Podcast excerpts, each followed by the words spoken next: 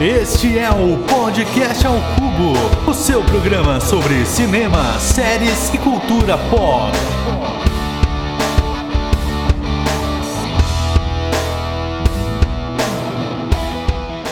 Olá, pessoas bonitas. Aqui é Thiago Batista e esse é o nosso podcast ao cubo. Hoje estou aqui com Eduardo Schneider.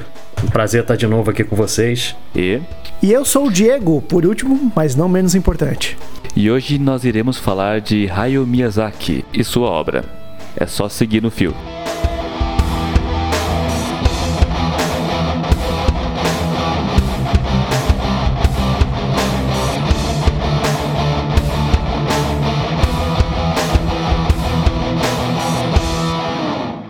Atenção, atenção. Atenção, atenção. Este episódio contém spoiler.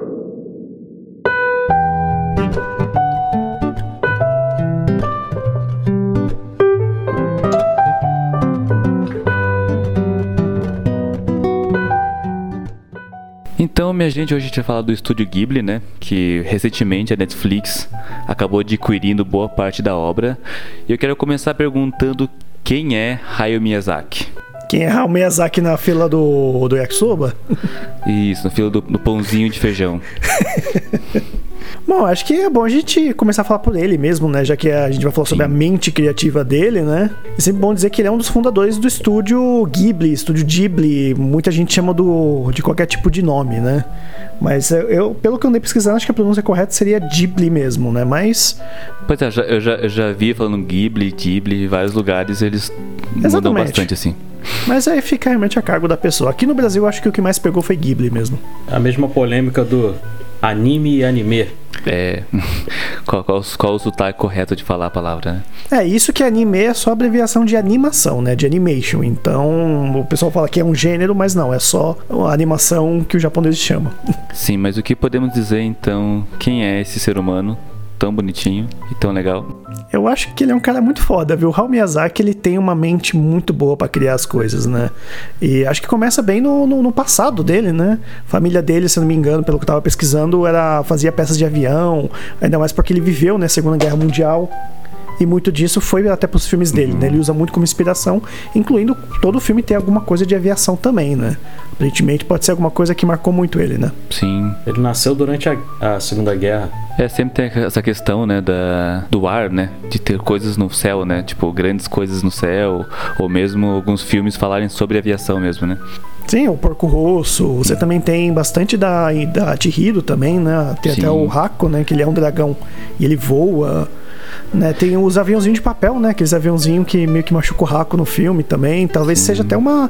Se você for analisar, pegar por uma análise mesmo, pode até ser os aviões da, da Segunda Guerra, né? A Kiki também, né? No, ela tem é, serviço de entregas da Kiki, né? Tem toda a questão dela é, voar, isso, depois dos poderes dela e tudo mais. E muito mais, né? Até que a gente vai discutir mais pra frente, né? Sobre as personagens femininas também. Tem bastante interação com o seu próprio criador, né? E a gente pode dizer que ele teve influência do Walt Disney. Que o Walt Disney né, veio antes, começou a animação. Ah, Não sei se eu vi uma entrevista dele que falava isso, né? Que boa parte do que ele cria hoje tem uma certa influência no, no- de como o Walt Disney começou também, né? É, eu, eu ganhei esses é, de aniversário o manual anima- de animação, né? Que conta um pouco sobre como se fazer animação e um pouco da história, né? E tudo, se surgi- tudo surgiu da animação contemporânea com o Disney, né? Não tem como dizer que alguma pessoa no mundo não tenha se influenciado pelo Disney, né? Pela maneira como o Disney conta histórias e anima mesmo, né? Sim, sim. Mas é bem interessante a, a maneira como também é, é diferente as animações, né? O Hayao Miyazaki ele tem um tato pra animação muito, muito mais sensível. Não que a Disney não tenha, mas a Disney tem aquela coisa mais americanizada, né? Ontem Sim. mesmo eu assisti aquele filme novo da Pixar, né? Que é o dos. do- Acho que é Dois Irmãos que chama, Dois né? irmãos em português é. aham. que em inglês é Honored. E assim, ele tem uma sensibilidade, mas ele tem uma coisa mais familiarizada pro ocidente, né?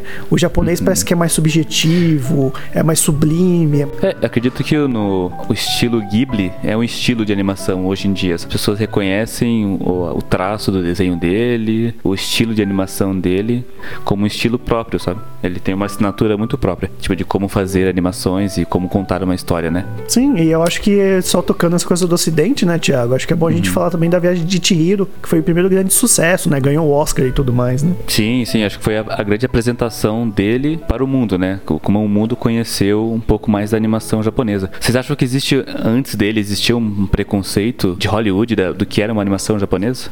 Sim, completamente. Eu acredito que sim. E como o Diego estava falando, essa coisa do dele tratar o personagem feminino, isso muito se deve à mãe dele, que a mãe dele lá nos anos 50 e 60, ela sempre foi uma grande contestadora das, das normas sociais do, do Japão, que é uma sociedade extremamente machista. E acredito que essa visão que ele tem vem muito da mãe dele. É, a gente até vai falar um pouco mais disso também, como eu falei, na representação feminina, mas é, realmente ele trata a mulher como ele trata um ser humano normal, né? Eu não vejo ele como um, nossa, eu apoio assim o feminismo e tal. Não, ele fala em entrevista que, que ele, ele gosta de criar histórias com personagens femininas, ele vai lá e cria, né? Sim, é, ele não faz uma questão, né? Tipo, eu não faço questão de, mas também não faço questão de tirar, né? Sim, sim. É natural. Mas voltando um pouquinho sobre Shihiro, assim, vocês acreditam assim, porque o Oscar que Shihiro ganhou foi de 2003, né? Que foi o segundo ano que teve Oscar de animação. Né, e foi uma grande surpresa, né? Eu acho que quebrou, foi uma das, uma das um dos momentos do Oscar que teve uma quebra de paradigma, que foi dar realmente, né, uma premiação grande, né?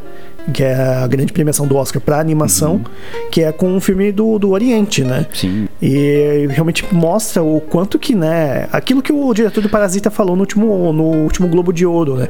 Quando as pessoas ultrapassarem essa barreira da, da legenda, eles vão encontrar coisas maravilhosas, né? E aos poucos a gente pega um pouco nisso, né? O Eduardo falou bastante que ele existe realmente esse preconceito com as animações japonesas e os Estados Unidos ele é muito difícil engatar nisso, né? Você pega por Cavaleiros do Zodíaco, eles tentaram fazer agora lá na Netflix a animação, né? Uma nova animação em 3D, mas não faz sucesso. O Cavaleiros do Zodíaco não faz sucesso lá e eu acho que repercute muito o estilo do anime em si. São poucas as pessoas que gostam disso. Se não são eles, é, vou até evocar uma outra série aqui que é do Orange, Orange is the New Black, que é aquela detenta que ela é mexicana, que ela faz desenhos estilo mangá. É, é mais o pessoal da América do Sul, né, que acaba gostando mais de animes e pouco da América do Norte, né?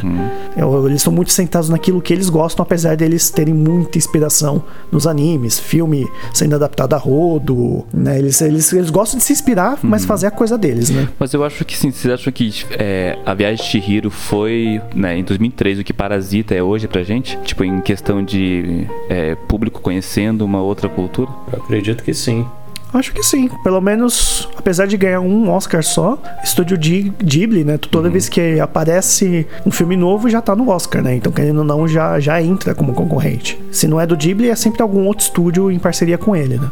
E sem querer ou não, o Oscar é um balizador pro, pro seu público, porque quando um filme concorre, ou, ou no caso dele chegou a ganhar, as pessoas começam a buscar também outras obras do estúdio, entendeu? Ficam curiosos para conhecer o restante da obra, e aí foi ótimo pro estúdio Ghibli. É, e eu acredito assim que eles abriram portas pra outros países também, né?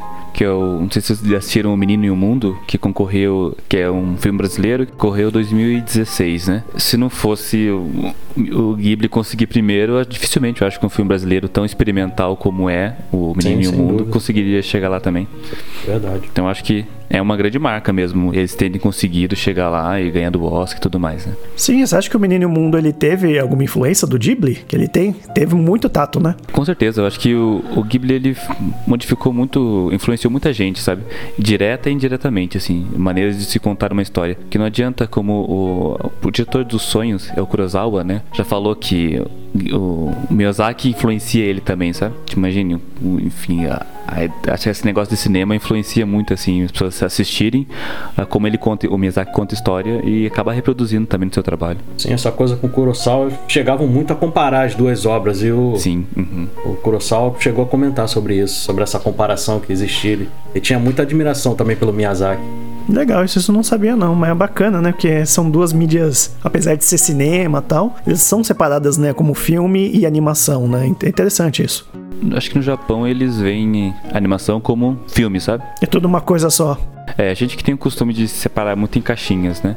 Mas eles, para eles, eu acho que isso é é uma mídia, sabe? É uma maneira de contar uma história. Pelo menos foi o que eu, que eu já li sobre o assunto, né? De, cinema e tudo mais. Então, vou falar um pouquinho, assim, uma coisa que acho que é, é característica muito dele e é o mais marcante, né? É a questão do vazio, né? O que, o que para vocês é o vazio nos filmes do, do Miyazaki? O famoso mar. Isso.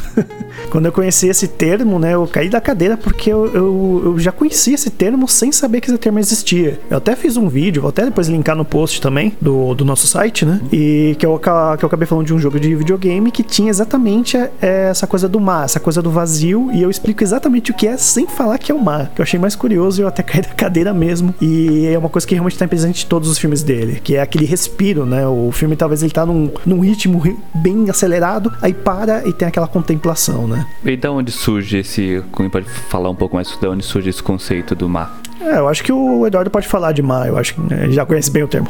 Eu acho que tem muito a ver com, com a cultura japonesa. A gente estava falando do Kurosawa agora. Uhum. Nos filmes do Kurosawa também tem muito desse mar, essa contemplação, entendeu? Sim. E é aquele vazio que tem ali, mas não é, não fica parado realmente. A história anda, mesmo no silêncio ali, na contemplação, as coisas caminham para retomar o, a coisa, digamos assim, um pouco mais acelerada depois, mais à frente. Entendeu? Esse respiro é importante. E, inclusive tem até um tipo de respiro desse no Mad Max, né? No, no último filme de 2015. Uhum. Já faz um tempinho, mas uh, eu só vi ele uma vez na vida e ele tá ainda fresco na minha cabeça, pra vocês terem uma ideia de quanto eu gostei, né? E aquela parte do grito né? da, da Furiosa, né? uhum. né? Tem um momento de contemplação ali, porque o filme filme tá sempre, sempre naquela correria, aí para naquilo, tem aquela contemplação, aquela coisa dos personagens juntos, pensando até como vai ser o próximo passo, e depois volta pra ação de novo. Sim. O que eu acho que é muito bom para filme de ação, o que eu até acho que fica ruim, tipo no Transformers, por exemplo, né? Sim, Transformers não parou. Não tem nada disso. Não para nunca.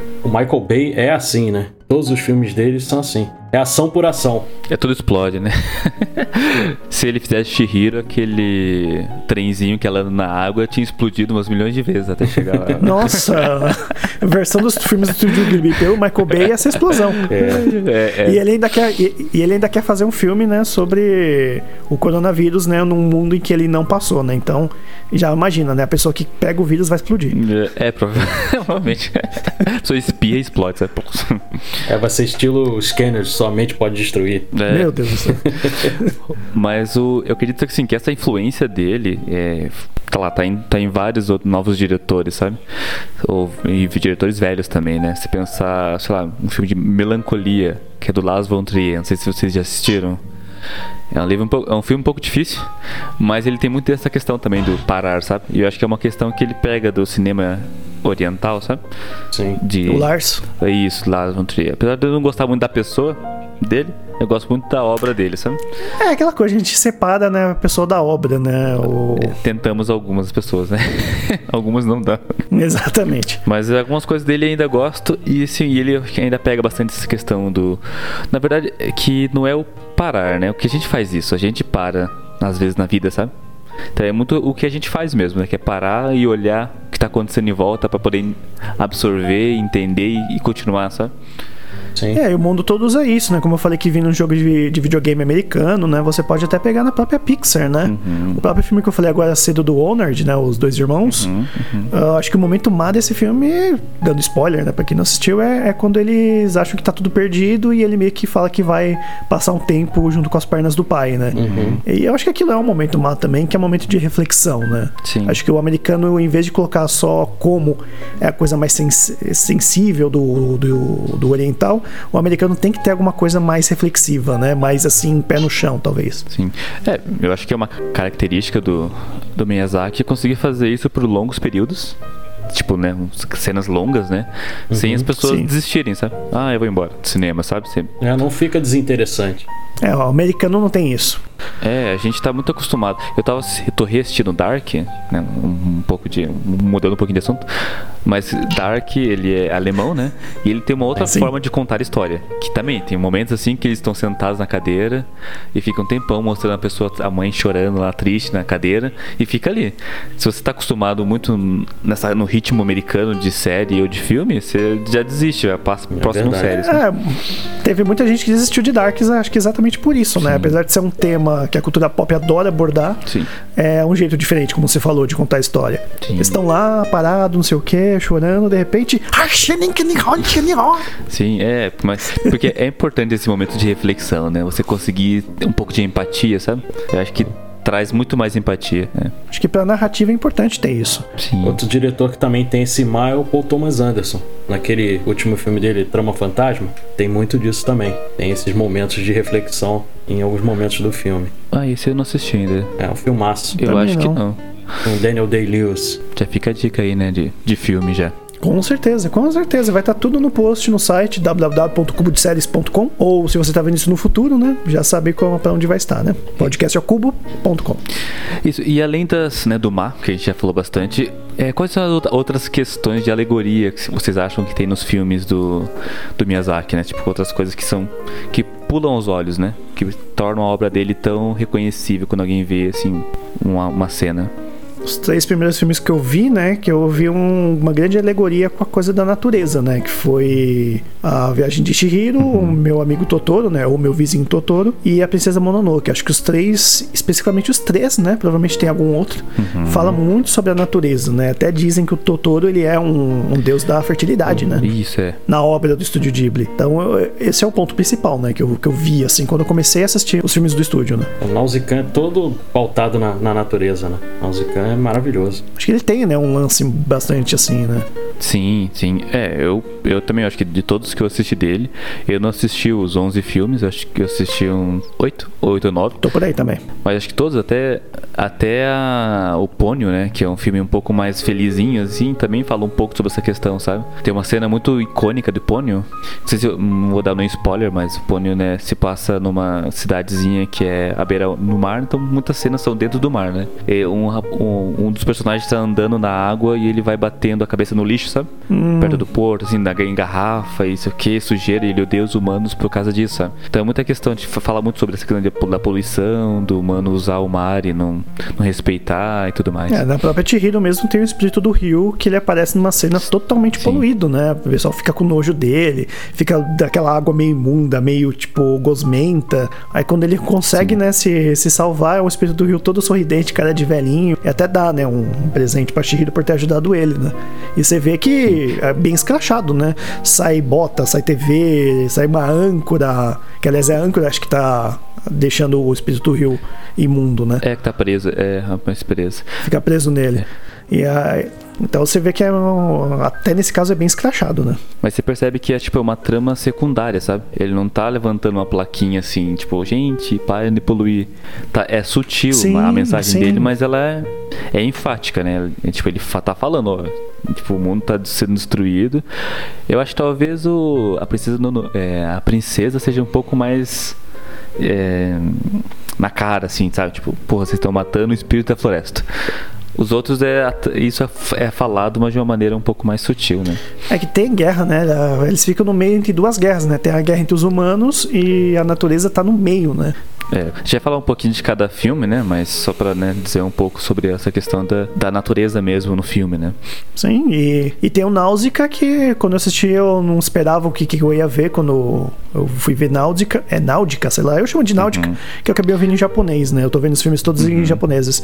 E, e, tipo, é um, é um filme de pós- pós-apocalíptico e, tipo, é aquela coisa que até a gente conversou em off, que eu conversei em off com, o Eduardo, né? É o próprio ser humano que acaba com o planeta Terra, né? E a culpa é dos humanos. Sim, e eles colocam. É interessante como, transpondo aqui pra, pra vida real, eles põem a culpa naquele ser, o Omu, né? Que é aquele bicho grandão. Eles, ah, não, foi o Omu que acabou com, com o planeta. E quando a história se desenrola, vê que não foi nada disso. Na verdade, eles estão tentando é proteger a Terra. Quem destruiu foram os humanos. Né, até Uhum. a Náutica é a única que consegue, né, enxergar isso, que vê que eles são seres é, do bem, assim, vamos dizer, né? E é ela que meio que dentro da lenda é ela que, que, ela- que seria responsável por se, se sacrificar para que as pessoas parassem, né, com isso. E é o único povo ali que é pacífico, né? Sim. Eles não estão em guerra com ninguém. Os outros estão todos em guerra, tudo em volta, e eles estão isolados ali em paz. É, eu acho que então seria a guerra seria um dos, outra alegoria que aparece bastante no filme dele, nos filmes dele, né? Sim. Ah, ele viveu, né, a Segunda Guerra Mundial, né? O túmulo dos Ele vagalumes. nasceu em 41, não foi isso? Acho que foi, Ele mas. nasceu, em- ele nasceu em 41, já durante a guerra. Eles precisaram se locomover, a família deles precisou se locomover justamente por causa da guerra. entendeu? Então isso tá muito latente na, na vida dele. E pelo que eu tava vendo, Ghibli, Ghibli, né, ele vem de um avião italiano, né, da Segunda Guerra Mundial. O próprio nome que, que ele deu esse nome por conta de uma outra sensação que tinha a ver com os ventos, né? Você vê que também vento é bem recorrente nas histórias, né? Tem até um easter egg no Porco Rosso, que quando eles vão consertar lá o, o avião do, do porco, o nome do motor é Ghibli. Isso, porque eu acho que é o, é o estilo do avião, se eu não me engano.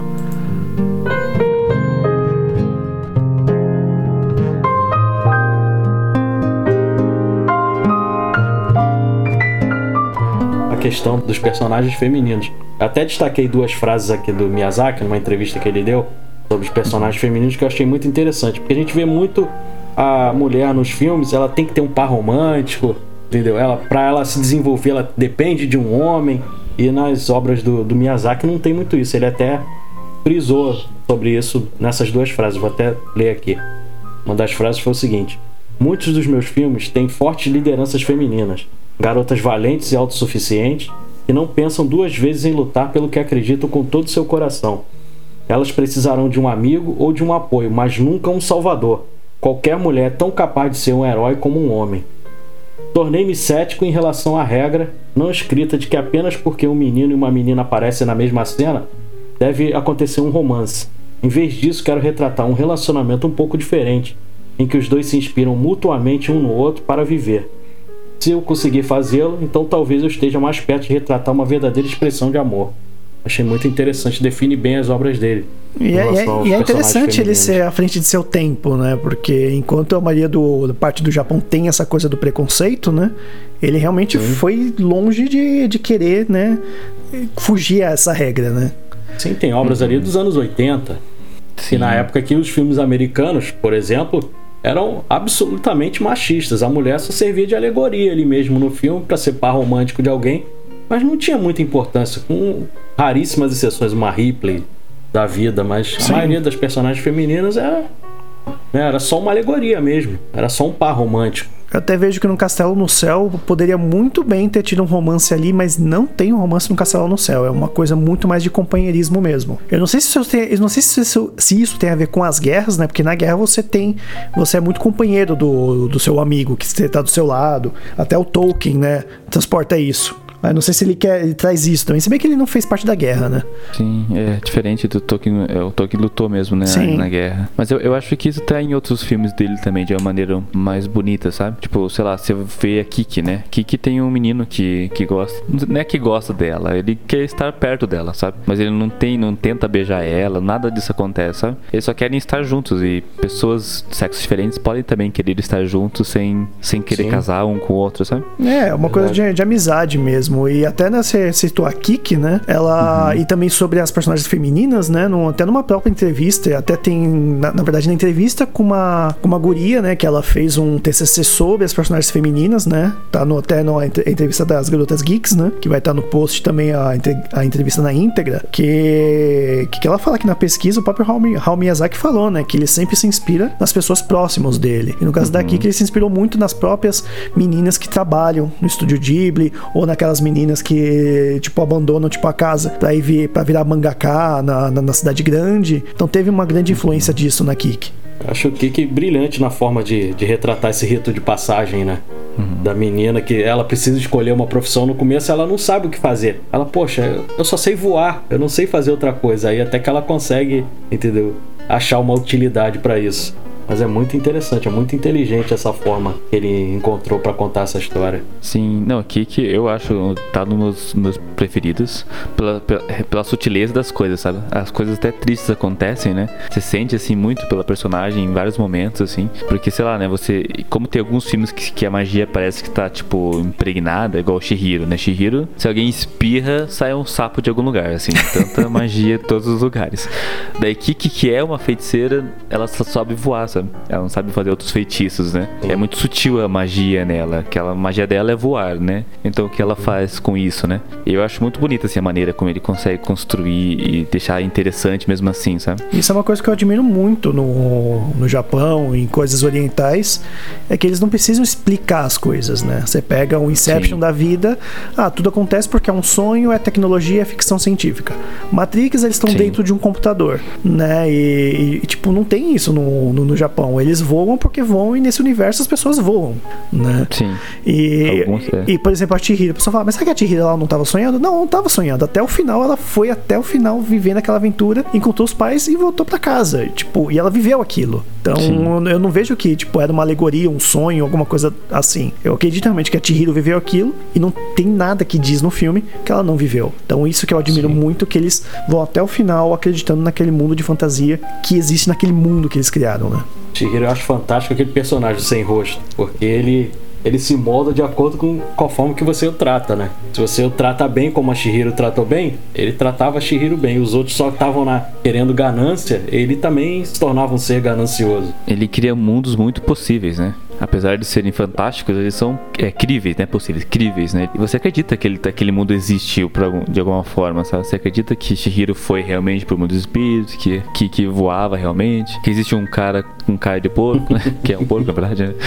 Enfim, você realmente acredita em, em tudo isso que ele tá te botando ali na frente, né?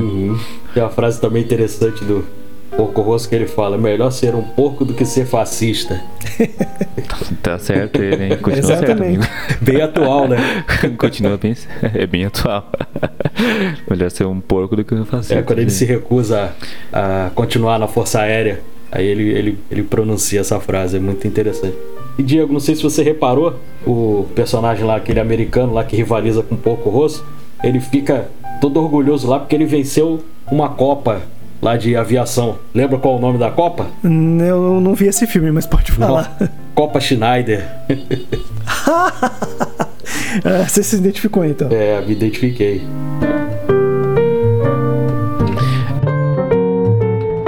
Sim, ou- outra coisa interessante também lá no, no Porco Rosso, que quando ele vai consertar o avião lá e, e chega, quem, quem vai consertar é a, é a neta do, do senhor lá que era dono da, da oficina com que ele sempre consertava. E outra coisa interessante também, quando ele chega lá pra ver o começo lá do conserto do avião dele, todas as pessoas que trabalham na fábrica são mulheres. Ah, sim, tem Ah, o. Na própria Princesa Mononoke, né? As mulheres trabalham naquela aquela refinaria, né? Isso. Então tem bastante disso. E são serviços que são associados a homens, né? Digamos assim. Tem um preconceito enorme. Sim, né? E é serviço braçal mesmo, né? Muito interessante.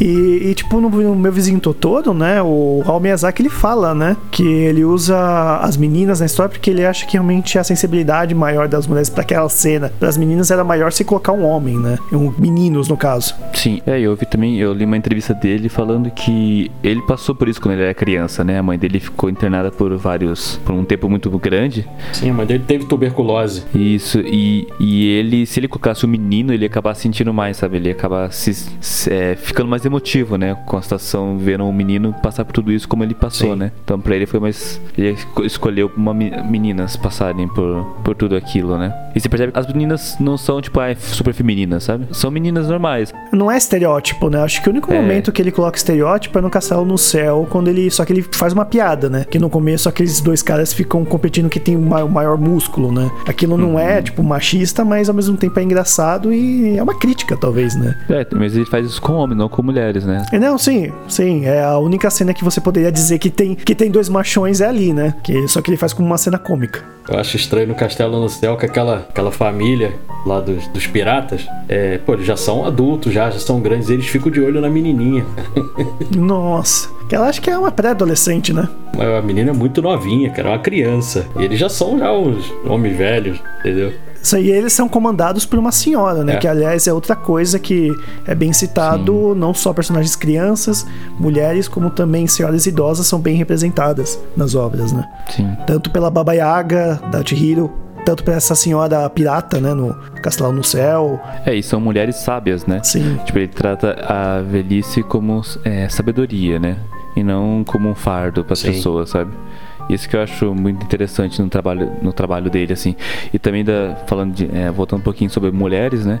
Que as mulheres não são rivais de outras mulheres por uma questão de homem, Sim. sabe? Tipo, que, que a gente vê muito isso em, em outras obras, assim, Verdade. né? É, Princesa Mononoke mesmo, tipo, a, ela, a princesa briga com uma outra mulher, mas não é porque é uma questão de vaidade, uma questão de. É, uma bobeira entre mulheres, sabe? Uma rivali- rivalidade entre mulheres, sabe? Que, que se acaba sendo explorado muito em filmes é, ocidentais também, enfim. E ele trata, trata de uma maneira natural, né? Não, as pessoas brigam porque elas brigam, não porque uma mulher com outra mulher tem que ficar brigando pra ver quem é melhor para conquistar um Isso. homem, né? Pelo contrário, elas são independentes de homem nenhum, qualquer homem, e elas tomam, tomam suas atitudes porque elas querem, não por causa de homem, né? Engraçado. Essa senhora do Castelo no Céu no começo do filme, ela me lembrou muito aquela mãe lá dos Goonies. Muito assim, aquela família. Ah, né? Só que aí depois, há- depois há um plot ali que, que modifica, né? Eles passam a ser. Eles passam de vilões a, a contribuírem com, com a personagem principal. Há uma mudança assim enorme. eles tinham um- coisas em comuns, né? Isso. Eles só queriam o tesouro lá do, do castelo no céu, enquanto na verdade os, os soldados queriam, né? O, o general queria mesmo, era o poder, né? Então você vê que, beleza, você quer o tesouro? Pode pegar o tesouro. A gente só quer que, né? Tudo seja mantido como tem que ser, né? É bacana não ter esse maniqueísmo, né? E eu gostei muito de Castelo no Céu, né? Castelo no Céu acho que foi. Me lembrou muito essas histórias antigas de.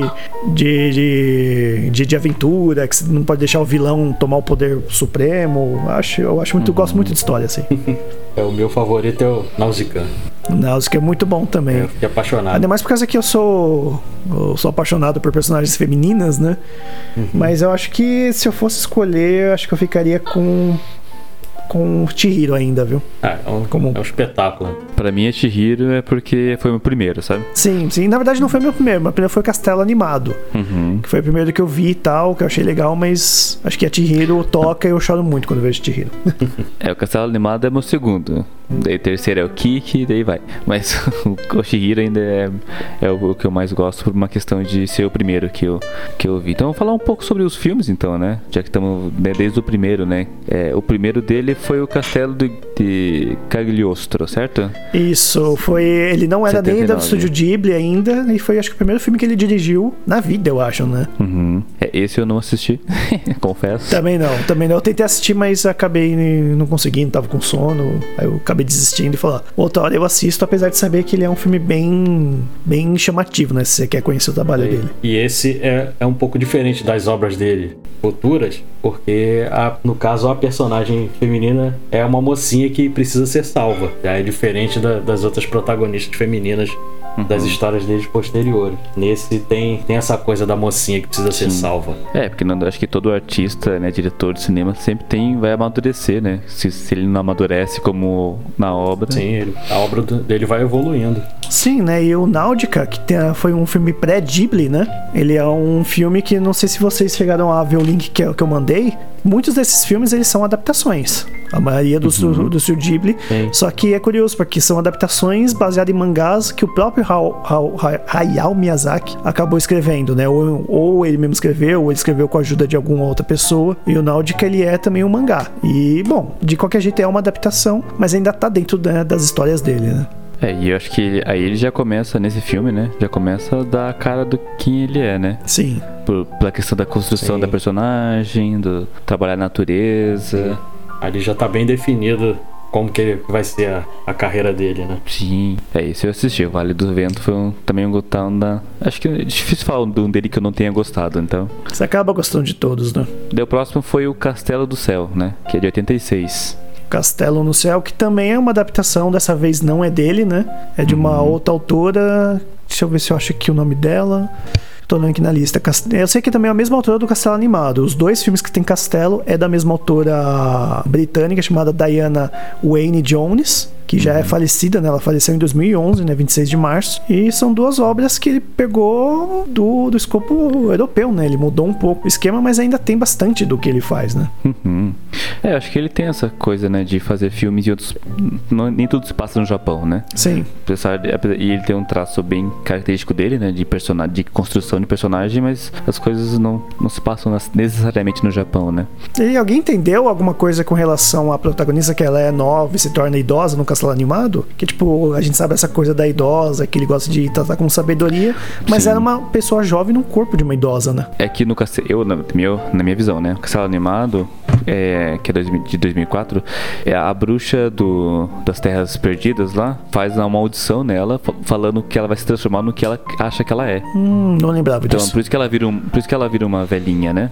Porque ela, ela acha que ela é uma pessoa feia, velha, que nunca vai ser amada, todas as coisas antes quando ela era jovem, sabe? Ela não se acha bonita. Só que no final ela tem uma transformação, né? Ela fica até com o cabelo da cor da senhora, mesmo no corpo de jovem, né? É, e o interessante, vocês devem ter reparado também, todas as vezes que ela entra em contato lá com, com um personagem que ela, que ela gosta, O, o Hal. é, ela rejuvenesce. Ela rejuvenesce. Vocês repararam nisso? Eu acho que na verdade é quando ela entra em contato com ela mesma, sabe? Quando ela, tipo, se encontra, ela tá com ele, começa a ver lá tudo que ela acha bonito, Sim. ela começa a se amar, ela começa a ficar jovem novamente. sabe? Mas ele vê ela jovem mesmo, se eu não me engano. Não, é quando ela, quando, quando ela dorme, ela volta a ser jovem. E ele vê ela como jovem também, se eu não me engano. Então, quando ela dorme. Ele, quando ele, um dia ele chega no castelo e ela tá dormindo, ele olha pela cortininha assim, e ela tá jovem, ele sabe que ela é uma jovem, né?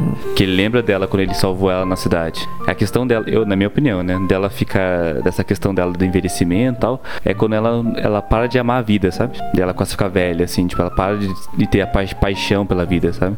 E quando ela tem paixão por ou por ele, ou por, por pela vida, ou pelas coisas, ela começa a ficar jovem, sabe? Ela começa a voltar a ser o que ela, o que ela é mesmo. Na minha opinião, né? Eu não sei se. Não, faz sentido, faz sentido. Faz sentido sim. Porque eu até pensei em comprar esse livro da, da Diana, mas tá meio carinho no momento. no momento. Dá pra achar por outros meios, se você quiser. Eu não gosto, eu preciso, ler, eu preciso ter o livro físico e ler ele no papelzinho. Eu sou bem chato nisso. No- mi- minha vista, eu sou velho, eu sou velho de verdade. minha vista cansa ler no monitor. Não, você. Mas pra isso aí você precisa de um Kindle, de, ou de um celular e abaixar a luminosidade, pô. Tem como sim. É, é. É porque eu sou da. Eu nasci no ano que ele lançou o Castelo do Céu, em 86, né? Então. É, eu também, também nasci nesse ano, pô. Também sou velho. Olha só, pessoal, velho, velho aqui sou eu, cara. O posto de velho, de Murrado, sou eu. Vocês não venham querer tomar meu lugar, não. Entendeu? Olha, ele tá se vingando porque eu falei que. que ele... Murrar em forma decadente sou eu.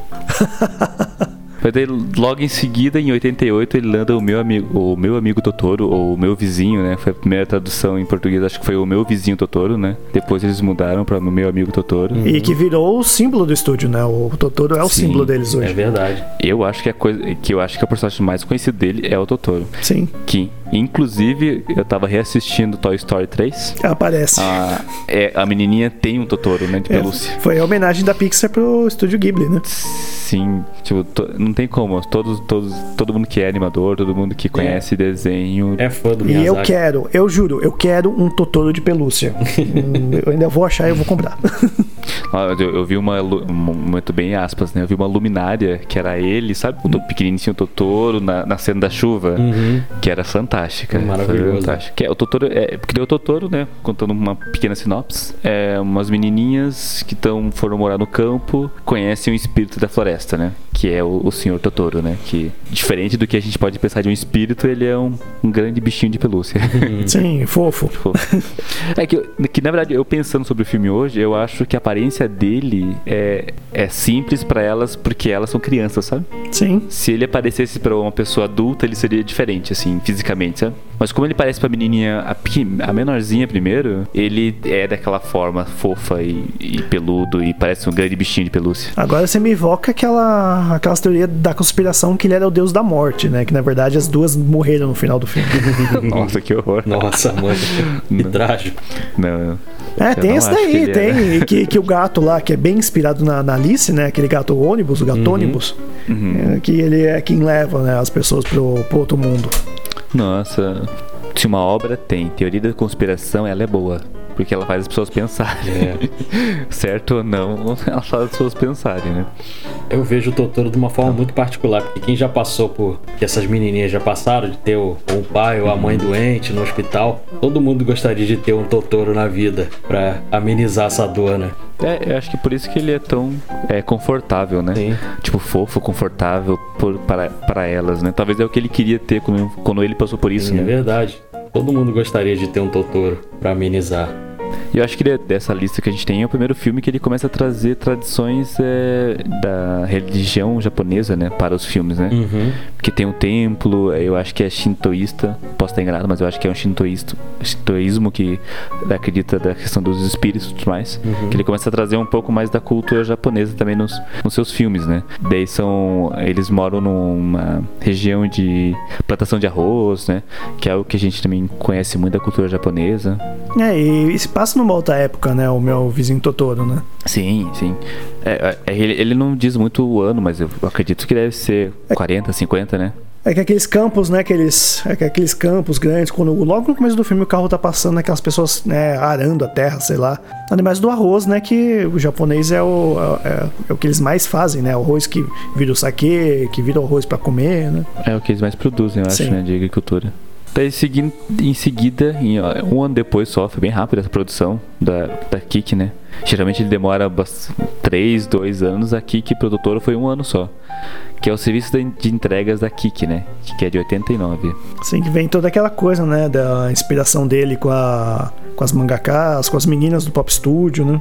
É, que é mostrar um, a questão da- do amadurecimento, né? Da, de meninas, né? Sim. Porque a primeira vez que eu assisti eu achei meio absurdo, sabe? Tipo, pô, ela tem 10 anos, 11 anos, não lembro agora. Mas ela é bem uma criança, bem nova, né? Ela tem 13 anos. Quanto? As bruxas com 13 anos, elas têm que sair de casa pra passarem pelo treinamento. 13 anos. E você- vocês não, não reclamam, né? Do Ash Ketchum sair de pallet com 10 anos pra virar mestre Pokémon. Também, né? Verdade. Verdade. Acho que tem- essa questão de quando a criança vira adolescente, de representar que a pessoa tem que abandonar a sua casa e, e ir morar em outro lugar, né? Criar independência. É, vai entender isso, né? Mas ele não cresce, né? Ele tem 10 anos pra sempre. Transpondo essa história pro mundo real, seria uma menina um pouquinho mais velha, de repente com 17 para 18 anos, quando ela tá entrando na faculdade, precisa escolher uma profissão, é, seria um pouquinho mais, mais adulta. Acho que aqui no Brasil a gente tem uma tradição bem diferente disso, né? As pessoas crescem e não vão morar longe dos seus pais, né? Tipo, sei lá, faz faculdade, ainda mora junto, tá? Porque, É, claro, os Estados Unidos, ah, eles querem entrar na faculdade mais longe possível dos pais, né? Tipo, pra ficar bem longe da, Tem independência mesmo, né? É, ser independente. E no Brasil a gente tem uma cultura de que os filhos ficam juntos boa parte do tempo. Pelo meu pai, eu morava com ele até hoje, assim. Morava, ele fazia uma casa em cima da casa dele só pra eu ficar lá perto dele, né? É um protecionismo muito maior na, aqui no Brasil, É, mas da nossa cultura. por isso que eu acho que a gente pra gente é meio difícil, às vezes até fica, meu Deus, ela tem 13 anos, tá indo embora de casa. É, a gente fica meio chocado, né? Quando, quando começa a história, fala, caramba, mas ela é muito novinha pra sair de casa. Vai dar problema isso. É. Mas eu acho que é um filme muito sensível, assim, muito, em muitas camadas, assim. E daí o próximo dele, que é de. Nossa, ele foi, daí são três anos, né? Que é o Porco Rosso, né? O último herói romântico, que é de 92. Aí já muda um pouquinho que já não, não é um uma protagonista feminina, né? O protagonismo já muda um pouco. Apesar de terem personagens femininas bem legais, mas o protagonismo é do porco, né? É, esse eu não assisti, então eu não sei muito sobre a história. O que, é a história? Na Segunda Guerra, não? É, Acho que é um pouquinho antes, acho que é na Primeira Guerra, entendeu? Ele, ele era da Força Aérea Italiana e passa por, por uma situação lá durante a guerra que ele é o único sobrevivente. Ele era um humano antes disso. E depois que ele passa por essa situação, até pra uma, uma alegoria que ele usa, ele vira esse porco que ele passa a ser um mercenário. Ele desiste da Força Aérea e passa a ser um mercenário, entendeu? Trabalhar por dinheiro. E melhor o mercenário do que um fascista. Isso aí. E daí o próximo dele, que foi de 97, que é a Princesa Mononoke. Eu sempre é um trava-línguas pra mim. É um dos meus preferidos, né? Princesa Mononoke foi o que eu acabei assistindo depois que eu vi Viagem de Chihiro, quando chegou na Netflix. E, cara, personagem protagonista feminina, né? Quando tem, você pode ter certeza, o Diego gosta. Quer dizer, não é bem a protagonista, né? Apesar de ser o nome título, né? É, na verdade começa com o príncipe, né? Que ele sofre com, com a maldição, né? Ele vai, ele parte em busca dessa cura, né? Depois é que a gente vai conhecendo as outras personagens. É, é, é um filme longo, né? Eu não sei se é o mais longo dele. É, mais de duas horas, né? É, acho que é, é mais de duas horas de filme, assim. Eu acho ele muito diferente, assim, de Shihiro. Apesar de eles serem próximos, eu acho ele diferente na questão de, de ritmo de filme, sabe? Sim. Sim, né? É uma- um outro gênero, né? Uhum, Sim, ele até acaba sendo um pouco violento, assim. verdade. Que na questão de cabeças sendo cortadas e coisas do tipo. Da maneira dele, mas é, isso acontece, uma flechada que arranca a cabeça. É, Né, e ele, eu acho que qualquer criança não pode assistir esse filme, né? Ele é um pouco mais violento. Acho que talvez 13, 14 anos, né? é. É, eu acho que ele é, ele é pra essa faixa etária mesmo, assim, não é, não é tão infantil, assim. Mas e, e ele é bem adulto em questão de, de, de estrutura narrativa mesmo, né? De como se constrói a história, assim. E aí que eu acho que criança. diverge um pouco do. Depois do filme que o filho dele, né? Acaba dirigindo e produzindo, que é o Contos de Terra-Mar, né? Eles Uhum. são dois filmes até parecidos nesse quesito, mas ainda é diferente. Eu acho que o filho dele não, não tem a mesma sensibilidade do pai, eu acho. É, não, eu acho que eu acho que assim, como filho dele, como filho do Miyazaki, acho que ele busca uma independência criativa, sabe? Sim, sim. É, é louvável isso, né? Ao mesmo tempo que o. Só falando do, do filme do Contos de Terra-Mar, é também uma obra adaptada de dois lados, né? É adaptado de um livro conhecido, né? Que tem um livro que. sobre o, o mundo de Terra-Mar mesmo, né? Que acho que é Úrsula, alguma coisa, o nome da autora, se não me engano. E ao mesmo tempo também é adaptado de contos do pai dele. Então tem muito do pai dele também ainda na, na obra, né? Tanto que até a própria autora falou que não gostou da adaptação. Ela falou que é uma boa história, mas não é o livro dela. É, mas eu Esse eu não vi. eu acho que assim, que eu acho, eu acho que se o autor do livro não está participando da produção do filme, nunca vai ser como ele, como ele acha que, tipo, como ele imagina, sabe? Sempre vai ser bem diferente. Stephen King gostou disso. É, é, é esse mesmo. Ele que Stephen King que eu diga, né? E o Kubrick, se fosse vivo, não gostaria. É, é, porque não tem como, assim. Eu acho que, sei lá, pensando em adaptações, né? Harry Potter dá certo porque a autora tá lá do lado, sabe? Dá certo entre aspas, que é outra mídia, outra, outra Sim. forma de contar a história. É, né? cara, nesse quesito, a própria J.K. Rowling tá acabando com a obra dela, então, né? O que acontece? há, É, nada há declarado. uma diferença muito grande entre você escrever um roteiro e você escrever um livro. A dinâmica é diferente. O livro ele é mais lento. E ela não sabe escrever roteiro. Quando ela agora ela é toda responsável pelo roteiro e a história não anda. A gente teve o segundo filme desse do Animais Fantásticos e a história praticamente não andou, Que cara. história? O filme 2, né? Olá, tinha caí na tua piada já. Não, mas é, infelizmente é vida. É, porque uma obra nunca vai ser bem adaptada mesmo, realmente. É outra obra, né? Não adianta. Antes, antes eu, quando era novinho, eu, eu reclamava, sabe? Ah, mas não tá igual o filme, o livro, Não o, tem o como. livro é diferente. Hoje em dia eu já aceitei que é outra, outra obra, é outra coisa, isso aí. É. Se você não levar isso em consideração, né, de que é outra obra, que é outra adaptação, você acaba não curtindo a história, né? Sim, é. É lógico que tem história que é ruim mesmo, mas tem coisas que, que é bom, né? O próprio Game of Thrones, né? Um momento aí em assunto polêmico, né? Mas as, as- as primeiras temporadas são bem adaptadas, diferente do livro, mas bem adaptada. Sim, o começo, tá? é. Enfim, não vou nem falar isso que eu não quero ficar triste hoje. É, eu acho super louvável esse acompanhamento lá do, do escritor, fazendo o roteiro e tal, mas ele é totalmente responsável, aí eu já mudo um pouquinho a minha opinião. Hum. Daí o próximo dele foi o que a gente já falou um pouquinho já, que foi a Viagem de Chihiro, né? Que é de 2001. Um pouquinho? É, falamos um pouquinho. O filme é muito complexo. Dá pra. Tivesse num boteco agora, meu filho, eu estaria aqui, ó, falando desse filme até. O interessante é que ele não concorreu ao Oscar de 2002, né? Ele concorreu ao Oscar de 2003. 2003. Porque ele entrou, provavelmente ele entrou no circuito americano só em 2002. Mesma coisa vai acontecer agora com Bacurau. Bacurau, apesar É. de ser de 2019, ele vai passar nos cinemas americanos em 2020. Então ele vai estar apto a concorrer ao Oscar de 2021. Claro, se acontecer o Oscar, né? Queremos que Bacurau seja o novo Parasita, né? Tomara. Esperamos. né? Eu acho um É. filmaço. Mas é, é, mas eu acredito que assim que é uma, uma estratégia de produtores, né, Pra poder conseguir, enfim, ele não ia conseguir ganhar em 2002 porque era muito na cara que eles iam dar um prêmio para um, pra um filme americano mesmo, né? 2002 foi o Então, Shrek, acho não que- foi? Foi Shrek, aham. É, Shrek era imbatível. Nem a Pixar conseguiu. A Pixar acho que era Monstros S.A., se eu não me engano. Que é mais fraco mesmo. Tá Mas bom. também depois Shrek também decaiu, né? Sim, o primeiro é, é maravilhoso. Depois. Ah, o segundo é legal. o é, é segundo legal. O terceiro já, já não precisava nem existir. E daí o próximo é que também é um dos meus preferidos, que é o Castelo Animado. A gente, a gente acabou falando no lugar do Castelo no Céu, né? Eu acabei puxando mais É, pro animado. Mas a gente pode falar do Castelo no Céu agora. é eu, o Castelo do Céu eu não assisti. É, você assistiu, Chico. O Eduardo assistiu também, não assistiu? Assisti, assisti. Como eu falei, né? É uma aventura bem legal, com uma protagonista feminina novamente, mostrando, né, que cada um tem sua jornada independente de ser um homem ou uma mulher, né? Poderia ter o romance ali, mas não tem, que eu achei Não. muito bom. É um Goonies no espaço. E eles se ajudam, né? Eles se ajudam. Ela é tão poderosa quanto ele também é poderoso, né? Quer dizer, poderoso, empoderado, vamos dizer assim, né? Ele não tem poder nenhum. Mas ele tem aquela força de vontade, né? Que todos os personagens do Miyazaki têm. Eles pertencem a uma civilização muito antiga. E é aquela coisa, né, que o mal só quer o poder pra ser mega poderoso, né? Enquanto a menina, o poder que tá ali é um poder pra ajudar as pessoas. Tanto que tem aqueles aqueles não, é bem android, né, no filme. Eles são meio que aqueles seres do, do Castelo no Céu, que eles estão ali, eles são seres até apesar de serem fortes, eles são bem dóceis também, né? E eles são estão ali pra proteger. É, falando em easter egg, no Castelo no Céu, também tem um outro easter egg nessa cena que aparece o robô, quando aparece lá, eles vão lá pra essa cidade que, que fica lá no céu, aparece o bichinho da Nausicaa em cima do robô. O bichinho que acompanha a Nausicaa. Nossa, ah, nossa, não me não me recordo agora. Putz. É, aparece o bichinho depois que você for rever. Repara que o bichinho aparece lá, que é mistura de, de esquilo com, com outro animal. Ah, sei. Entendeu? Ele aparece em cima, assim, no ombro do, do robô. Aliás, só falando uma coisa, já que você falou da Náusica, né? Dessa coisa das personagens femininas que a própria Miyazaki falou, que traz uma sabedoria mais pro, pra aventura.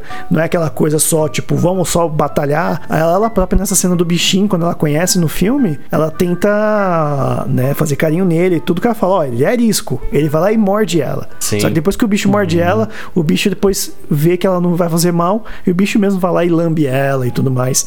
E, e percebe que ela não é ruim, né? É uma cena bem bonita, né? É que ela tem um espírito forte, né? É uma cena bem bonita. É, Ela tem essa, essa- Eu gosto dessa coisa da, da sabedoria feminina, né? Uhum. É, ela, tem, um- ela tem um espírito pra tratar de animais, isso é legal também. Sim. E daí o próximo dele, de 2008, é o Pônio, uma, uma amizade que veio do mar. Esse nome é bem Sessão da Tarde. Nossa, é, esse eu não vi. nem esse, nem o próximo. É, o Pônio o é, Pônio eu vi. o Pônio é um filme mais infantil. Mas é bem bacaninha. Eu gosto, eu gosto bastante do Pônio, ele é bem bonito, assim. Eu também Pelo que eu gosto. pesquisei, né? O Miyazaki ele trabalhou bastante antes do Studio Ghibli com animações infantis, né? Uhum. Mais uma vez ele subverte é, as nossas expectativas em relação a, ao que é a nossa sociedade, que o pai é que toma conta das crianças e a mãe é que sai pelo mundo. Não, em Pônio não. Pônio sim. Não, mas ele tá- o menino mora com a mãe, o pai é da Marinha. Não, o, o, Ah, você tá falando do outro pai. Ah, o pai é verdade, da, é o outro da pai. Pônio. Dá o pai da Pônio, é verdade. Ele cuida das Né? crianças. A mãe é, é um ser assim quase que mitológico e o pai é que toma conta, é um pai super protetor verdade. que chega a ser até agressivo, né? E ele que toma Ele é conta das crianças. ele é, é. Ele tem um Ah, é estilão, verdade, ele né? tem um estilão assim parecido com o David Bowie no, no Labirinto, assim visualmente. É, é, o- é verdade, o pai, o pai que cuida da Pônio. Eu, eu gosto bastante desse filme, eu acho ele bem bonitinho, assim, em questão de, O pai é o Fujimoto. de história e tudo mais. E isso é, eu gosto, o Pônio é um filme que eu gosto, sim. É, ele é bonitinho, é mais- um filme mais bonitinho. fofinho, mas é mais É. infantil mesmo. E o último dele, que foi lançado, eu acho, né? Que é Vidas, Vidas ao Vento, isso, de 2013. Que- Esse eu não assisti, Também não assisti. não sei porquê. Eu esperei agora chegar na Netflix pra assistir ele. Ele é, é baseado na, na história do Jiro Horikoshi, que é um designer de avião que ele que criou o avião que vocês devem conhecer, o Zero, que era utilizado muito pelos kamikazes. Era o principal avião da, lá da Força Aérea Japonesa. Ah, verdade. Olha, o meu conhecimento sobre ele é zero. não podia não, não ter uma piada minha, né? É, e ele conta a história dele, de como que ele começou a fazer os desenhos dele até ele chegar a construir aviões. Ele tem um, um par romântico no filme que me lembrou muito a história da vida do, do Miyazaki, porque a, a menina com quem o Jiro faz o par romântico, ela tem tuberculose também. Entendeu? Então ele fica nesse, nesse dilema de deixar é, ela fazer o tratamento e ficar longe dele ou trazer ela pra perto, e mas aí ela não conseguir ser tratada, porque naquela época a tuberculose matava, né? O tratamento era bem complicado. É, A tosse hoje em dia também tá matando, né? É. Então, e vivemos em momentos agora que uma gripe tá matando também. Exatamente. Então, e- enfim, não vamos ficar com esse clima ruim, né? pra terminar esse, esse episódio. Acho que a gente pode terminar realmente agora de vez falando qual que é o que a gente mais gosta, né? É, o, o que eu mais gosto é Shihiro. Esse é o meu preferido. né? É, o meu é o Nausicaa. Ah, mas vocês estão me deixando na, na berlinda agora, né? Cara, eu gosto, na verdade, da maioria que eu vi, né? O Chihiro... Não, eu gosto de todos dele, mas o que eu mais gosto é o Chihiro. É, Chihiro tem essa coisa que me faz chorar, que, que tem essa coisa da interação, a, a menina com o Haku. Acho muito bonitinho como ele trata o amor dela por ele, né? Não é tipo um amor de, de princesa e príncipe, né? Mas é um amor muito bonito também. Sim. Que também tem um pouco na Princesa Mononoke, né? Os dois protagonistas, eles, a- eles se gostam, mas não hum, dessa coisa carnal, né? E por isso que eu também gosto muito de Princesa Mononoke. Pra não ser igual você, eu vou ficar com Princesa Mononoke, porque foi o segundo que eu vi de fato. E eu posso dizer também o que eu. Assim, eu gosto de todos também, mas o que eu menos gosto assim, de todos é o Porco Rosso. Esse eu não Que eu vi. acho mais. Mais simplesinho assim. Esse eu não vi, é. Talvez eu assista e não goste. Mas é um bom filme também, não é? Nenhum, nenhum filme do Miyazaki é ruim. Aliás, ele tem essa ligação com o porco bem forte, né? O Hayao Miyazaki, né? O porco sempre aparece. a Chihiro aparece, os pais viram porcos e tudo mais, né? Daí, faz virarem porcos é uma crítica total ao capitalismo, a ganância. É, será que a- até por conta do, do porco rosso falar que ele prefere ser um, um mercenário, um porco ainda, é melhor do que ser um fascista, será que não tem isso? Deles enxergarem o porco como uma figura mais a, a, a quem da sociedade? Com certeza tem alguma coisa, né? Do porco ser, ser tratado dessa forma.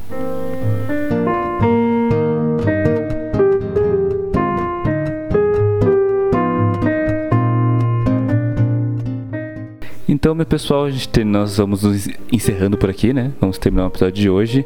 Quero dar uma dica de apro- só aproveitar que a Netflix está com todos os episódios do da Estúdio Ghibli disponíveis, inclusive os do Miyazaki e de, do filho dele e de outros diretores também. Até quero dar uma, quero fazer um bônus que é o filme Pon Poco, uma guerra guaxinim.